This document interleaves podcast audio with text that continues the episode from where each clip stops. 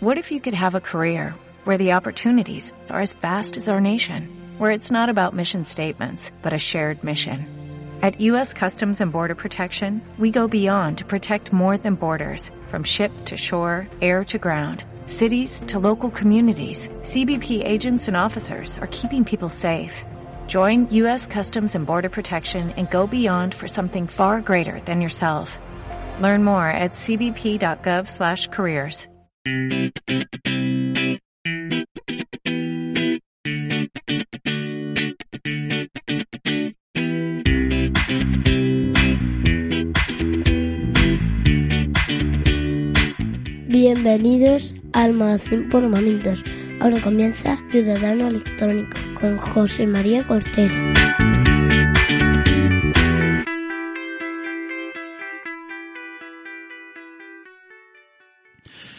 Gracias por escuchar este nuevo episodio de Ciudadano Electrónico, un podcast con información sobre trámites electrónicos, sedes electrónicas, DNI, certificado, clave, cuentos de hadas e historias de terror.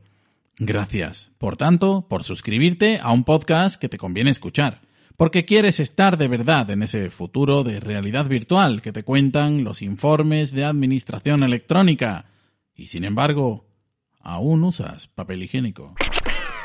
En este episodio voy a hablarte de ciertos aspectos de las administraciones electrónicas, como la accesibilidad. Y dispondremos de opiniones y audios de oyentes, así como de una petición que haré en algún momento del episodio. Pero antes, Si quieres informarte y aprender sobre trámites electrónicos, entra en ciudadanoelectrónico.es, un sitio web con información sobre trámites y sedes electrónicas. Y si quieres aprender a instalar tu certificado o tu DNI electrónico, suscríbete y por solo 2 euros al mes tendrás acceso a los vídeos sobre instalación y configuración de certificado y DNI electrónico. También recorrido completo por sedes electrónicas como tu seguridad social el único lugar desde donde solicitar las prestaciones por maternidad y paternidad. Tampoco olvides suscribirte a la newsletter, que sale cada viernes a las 7, llueva o haga frío, con noticias relevantes para ti acerca de administración electrónica, trámites, ayudas disponibles y novedades en tu ayuntamiento. Suscríbete a ciudadanoelectrónico.es. Es conveniente. Es cierto que se ha avanzado en materia de accesibilidad, habida cuenta del acceso cada vez mayor de todos nosotros a dispositivos con conexión a Internet. Pero tampoco es que hayamos llegado al nirvana en ese aspecto, y aunque mi aparente ausencia de discapacidades me ha llevado a no prestar atención a este tema durante décadas, voy a intentar exponer una serie de hechos. 1. Hay varios tipos de discapacidades, organizadas en tres grandes grupos según una guía de accesibilidad del Ministerio de Asuntos Económicos y Transformación Digital. Discapacidades sensoriales, motoras y cognitivas. 2. Las páginas web están constituidas por elementos que están pensados para ser consultados o consumidos de manera principalmente visual, y de ahí en adelante. Al crearlas, se pueden añadir textos, imágenes, vídeos, audios, también widgets, un no parar de elementos diferentes. 3. Los sistemas operativos más comunes y utilizados disponen de herramientas para que las personas con discapacidades puedan, por ejemplo, consultar páginas web, libros, crear contenido, aprender, desarrollar aplicaciones y un sinfín de cosas más.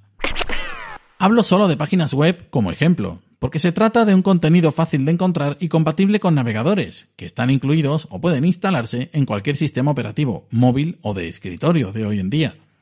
Cada vez es más asequible su creación y comenzar a incluir contenido. Pero, para que las páginas web cumplan con estándares de accesibilidad, es necesario que sus secciones sean sensibles a los lectores de pantalla del sistema operativo. Cuando se incluye una imagen, es necesario rellenar el atributo alt con la información de la imagen para quienes no pueden verla. Imagina que en la imagen aparecen palabras que dan sentido a un icono. La imagen no es reconocida por el lector de accesibilidad y las personas con discapacidad visual pueden perderse el contenido o no acceder a la correcta comprensión de este. Si se incluyen vídeos, se hace necesario subtitularlos correctamente para que las personas con deficiencias auditivas puedan acceder al contenido. Si estás mínimamente familiarizado con YouTube, sabrás que al subir un vídeo se autogeneran unos subtítulos. Y también sabrás que esos subtítulos no los aguantas viendo una serie, porque son automatizados y en numerosas ocasiones no se genera un lenguaje coherente. Para solucionar esto, se admite subir un archivo con subtítulos en YouTube, o descargar los que se han generado y corregirlos, para volverlos a subir. Para poder llegar a todo tipo de público es necesario replicar cierto contenido, de manera que esté disponible de manera sencilla para todo el mundo. Te pongo un ejemplo. Autobombo. Tengo otro podcast, llamado Cápsulas, también en el magazine por momentos. Se trata de episodios muy cortos y se publican de manera bastante regular entre semana. Al mismo tiempo, se publican escritos en un blog y bajo el texto aparece un widget de reproducción de audio con el episodio del podcast. Si tienes dificultades para leerlo, puedes guiarte hasta el widget y escucharlo. En el peor de los casos, perderás poco tiempo. En el mejor de ellos, quizá así puedas acceder. Que lo hagas a una velocidad u otra ya depende de tus gustos o necesidades de tiempo. También puedes hacer como yo, y cuando un texto es largo, como un artículo, puedes hacer que el móvil o el ordenador te lo lea con una voz artificial. La misión es hacer llegar el contenido a las personas. Es primordial que las plataformas de creación de sitios web incluyan lo necesario para que los lectores de pantalla y accesibilidad puedan detectar el contenido y que la responsabilidad quede en el creador del mismo. O quizá esto mejore en un futuro y sea una característica habitual que todo sea detectado y transmitido, pero hoy no es así. De momento tenemos que seguir empleando un poco más de tiempo para que la gran mayoría de personas pueda aprovechar el contenido. Hay iniciativas, hay comunidades y hay mucho por hacer.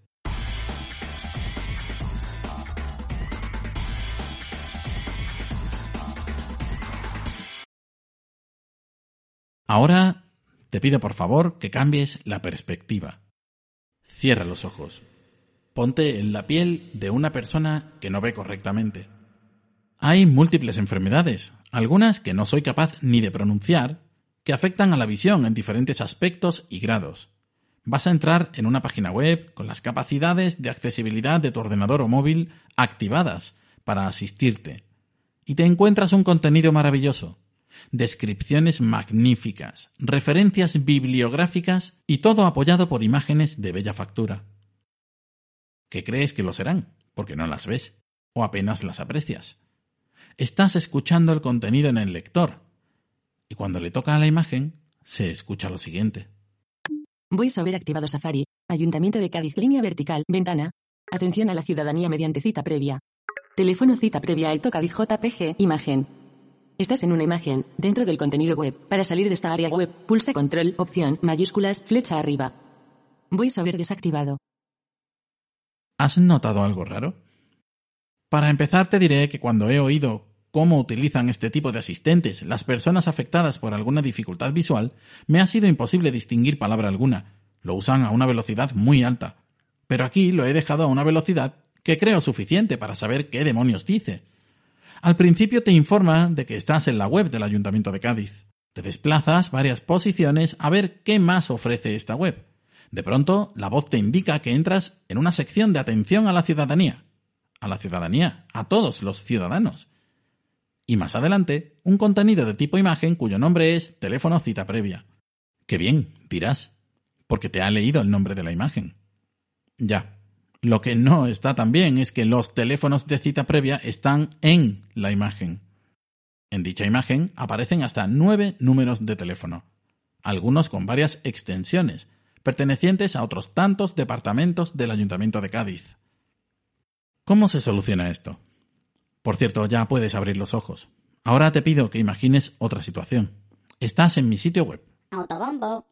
ciudadanoelectrónico.es vete a cualquiera de los últimos artículos, entradas o como quieras llamar a los posts que he ido redactando y publicando.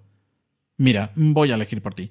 En este caso se trata de una entrada cuyo título es Multa de la Dirección General de Tráfico versus multa de otro organismo. Voy a activar VoiceOver y voy a situar el lector sobre una imagen concreta. VoiceOver activado Safari, multa de la DGT versus multa de otro organismo, ciudadano electrónico, ventana. Estás en un elemento de tipo figura. Captura de la sede electrónica de la Dirección General de Tráfico, concretamente de la sección dedicada a las multas. Desde aquí se pueden comprobar los datos de la multa, lugar de notificación, dirección física y electrónica, y también un apartado para pagar y otro para recurrir. Imagen. Estás en una imagen. Voy a ver desactivado. Vale, no soy perfecto. La imagen tenía más contenido textual del que he añadido al campo alt, pero ahora se entiende lo que aparece en la imagen, especialmente para quien no puede verla. Si esto lo he hecho yo, cualquiera que cree un contenido lo puede hacer. Y lo mismo puede aplicarse para otras discapacidades. Esto es solo un ejemplo. Y te sorprendería saber cuánto me ha costado encontrar un contenido en imágenes que no estuviera descrito. Te lo digo, nada. Se me ocurrió el ayuntamiento de Cádiz como podía haber sido el de Madrid o el de cualquier localidad. Fue al primer intento.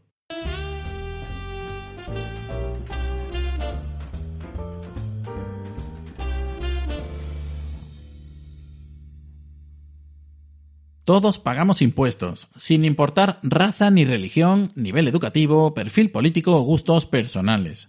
Y por supuesto, quedan incluidas todas las personas que teniendo una discapacidad colaboran con la sociedad. Y más aún, aunque no colaboren, son personas bajo el paraguas de una administración que debe cumplir con todos nosotros. La pregunta, por tanto, es evidente. ¿Por qué la web de un ayuntamiento no está pensada para todos? Fíjate en varios aspectos aquí. Ni siquiera hemos entrado en la sede electrónica y ya tenemos problemas para simplemente informarnos de los teléfonos. Y te digo más. Usando una herramienta gratuita recomendada por el Ministerio de Asuntos Económicos y Transformación Digital, he podido comprobar si la cabecera de esta web, donde se indican los distintos departamentos en forma de cuadrícula, cumplía con las recomendaciones de accesibilidad para discapacidad visual. Recuerda que hay problemas visuales que no te impiden ver pero las combinaciones de colores, el contraste y muchos factores más sí pueden afectarte negativamente. Pues en dicha cuadrícula hay varios de los departamentos que no es que no cumplan alguna recomendación, es que las incumplen todas. Así, una persona que ve, pero que tiene problemas con el contraste y el color, no podría ver correctamente el enlace al departamento.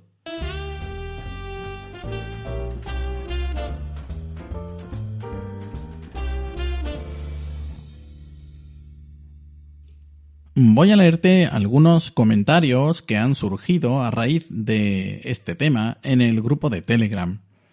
Del usuario Ferlu tenemos muy de acuerdo con tu entrada del blog y la accesibilidad. La sufro en una muy pequeña parte al ser daltónico y ciertos contrastes no los veo. Yo voy un poco más allá, no solo con tipografías y colorines. Los trámites con el ciudadano los rodean con cierto halo de complejidad, no sé si intencionada, que luego no lo es tanto. En la liquidación de impuestos y tasas, por ejemplo. Tengo muchos compañeros autónomos, con formación, que siguen teniendo miedo a liquidar sus impuestos ellos mismos, precisamente por el vocabulario, los pequeños cambios que hacen anualmente en los modelos, en las diferentes posibilidades. Creo que también son problemas de accesibilidad que pone la administración. Otro comentario del usuario Danielo dice, muy interesante tanto el artículo del blog como el comentario. Y como dice Ferlu, no es necesario tener una discapacidad para sentir los problemas de accesibilidad. En concreto, la administración electrónica tiene como fin facilitar los trámites al ciudadano. Sin embargo, normalmente da la sensación de que el objetivo real es disuadirle de emplear dichos medios. Y puedo entender que emplear medios de verificación de la identidad como el DNI o el certificado es necesario, aunque pueda parecer complicado. Pero a esta capa de complejidad añaden muchas más. Por ejemplo, hace unas semanas solicité una ayuda para un cargador de vehículo eléctrico en Castilla y León. Además de solicitarme DNI electrónico, no permiten clave, tienes que entrar en una aplicación web de la Junta de Castilla y León a la que solo accedes si previamente te das de alta en el trámite, solicitud de alta a la que solo accedes si antes te das de alta en el buzón del ciudadano. En fin, cuatro pasos que se habrían reducido a uno con un registro único. Y por supuesto, a cada paso menos información y más dificultad. Te dan ganas de volver al papel, pero tampoco te dejan ya. Al final, te dan ganas de dejarlo y que se metan la ayuda por puntos suspensivos. Y también tenemos un eh, comentario del usuario Alberto que dice, creo que en parte el problema es no haber unificado la forma de acceso a todos los medios telemáticos de la Administración y que desde algún sitio se marcarán las directrices a la hora de implementar los recursos. Al final, es complejo exigir a la Administración que haga las cosas bien, cuando esa Administración tiene tantas aristas. Todo el mundo tiene un DNI electrónico, esa sería una buena forma de hacer el login contra la Administración Una vez dentro del organismo, una homogeneidad en las comunidades, provincias y ayuntamientos facilitaría al usuario hacer las cosas. Pero al final cada organismo organiza y pone a sus empresas de confianza a realizar los proyectos sin tener en cuenta qué hace el vecino de al lado.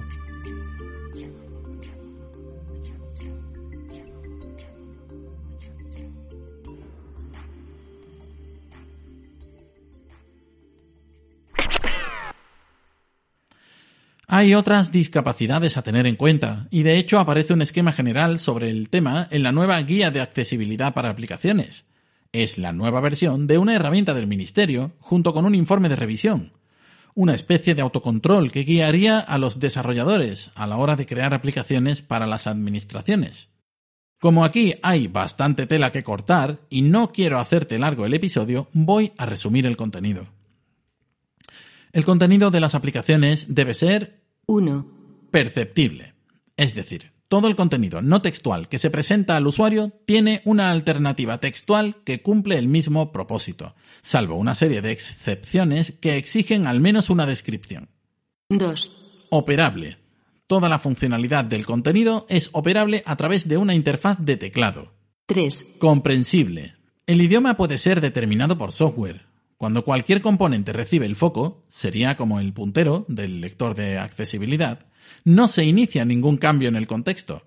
Si se detecta un error en la entrada de datos, dicho error debe ser identificado y notificado al usuario mediante texto. Además, se deben presentar las sugerencias al usuario. Se proporcionan etiquetas o instrucciones cuando el contenido requiere la introducción de datos por parte del usuario. 6. Hay más siete, información en este sentido que te animo a 9, leer desde aquí. 10. 4. 11. Robusto. 12. Aquí las 13, recomendaciones son 14, que el lenguaje de programación sea coherente, que se cierren las etiquetas, que no se dupliquen atributos o que falte algún elemento que reste funcionalidad al conjunto.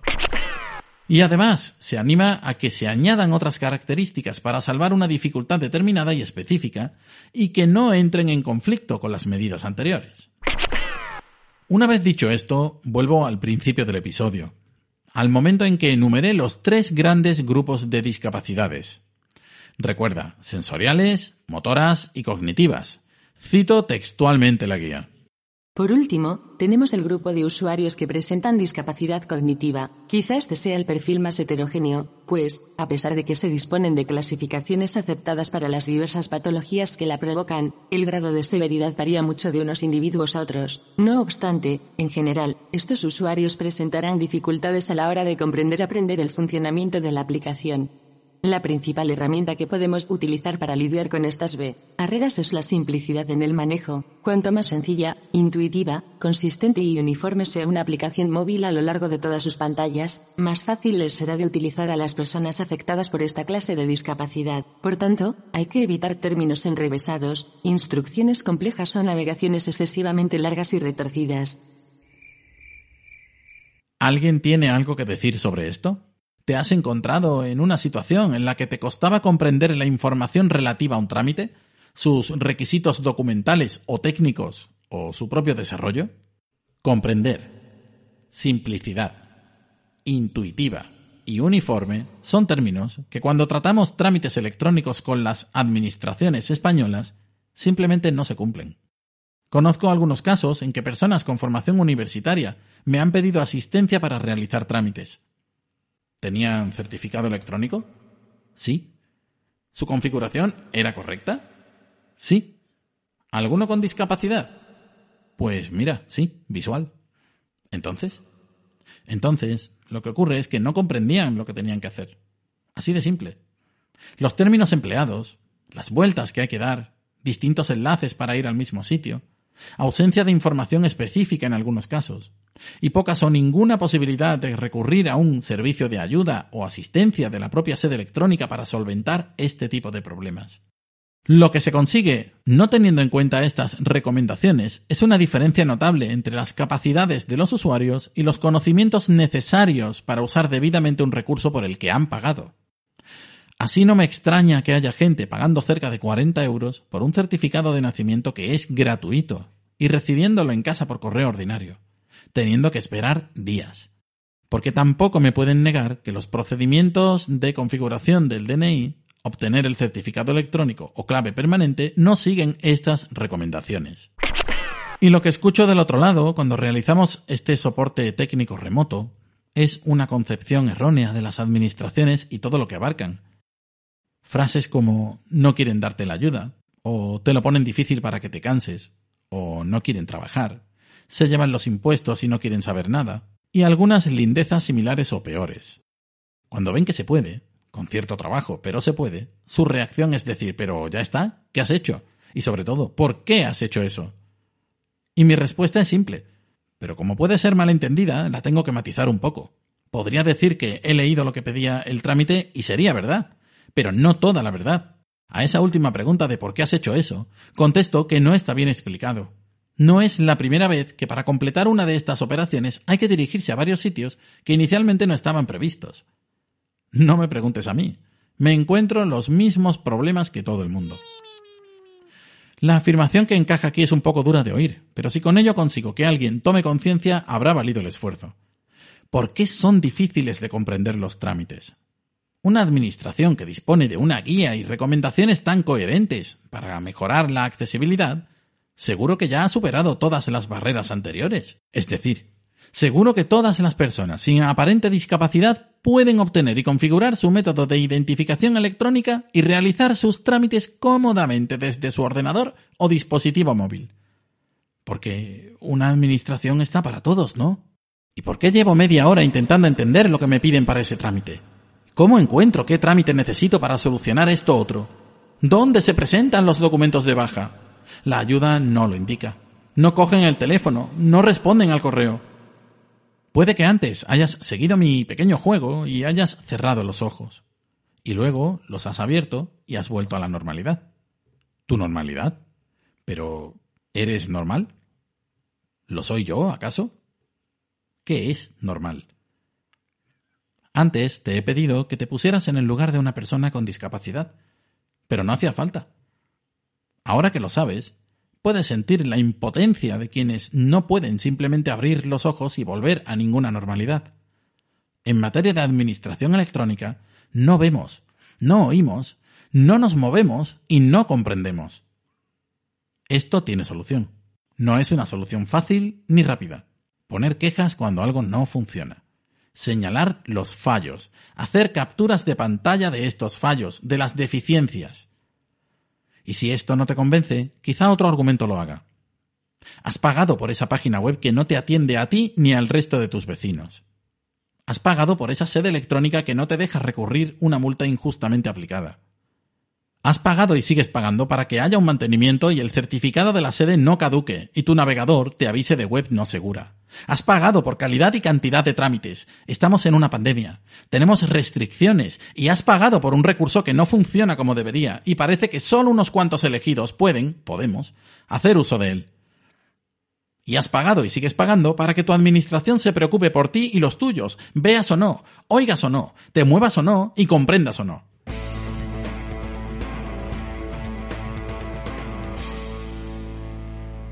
Poco más que decir salvo que poco a poco voy mejorando la accesibilidad en el sitio web, bien añadiendo información a las imágenes de los posts, bien modificando algunos colores para hacer la web más legible. También he empezado a subtitular correctamente los vídeos y he eliminado algunos adornos de la newsletter. Por cierto, te animo a que visites todo esto. Si ya conoces los libros que tengo en Apple Books, tengo que decirte que la herramienta iBooks Author ya ofrecía espacios para añadir descripciones a las imágenes, y quiero recordar que eché un buen rato rellenando aquellos espacios con la información necesaria. En cuanto a este episodio, estamos llegando al final. Y no quiero irme sin recordarte que el podcast forma parte y colabora con el Magazine por Momentos, en el que hallarás sin duda algún podcast que te guste tanto como a mí. Si tienes algo que decir al respecto, puedes dejar un comentario en la entrada del blog. También estoy en Twitter como Ciudadano Elec y puedes conversar con otras personas que comparten estos intereses en el grupo de Telegram Ciudadano Electrónico. Te animo a que te suscribas al boletín de noticias que sale cada viernes a las 7 de la mañana. Y si quieres aprender a instalar y configurar tu DNI electrónico, tu certificado o clave, puedes suscribirte al nivel conveniente de ciudadanoelectrónico.es. Y por el módico precio de 2 euros al mes tendrás acceso a todos los videotutoriales. Gracias por tu tiempo y tus orejas. Hasta el próximo episodio.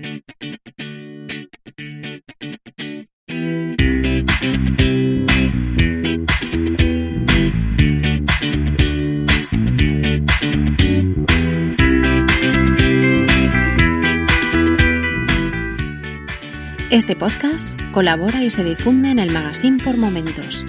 Si te gusta este programa y lo escuchas desde la plataforma o la aplicación de iVoox, te pedimos que le des al botón me gusta que acompaña este audio. Si lo haces desde otra plataforma y también quieres, puedes hacerlo buscándonos en iVoox.com.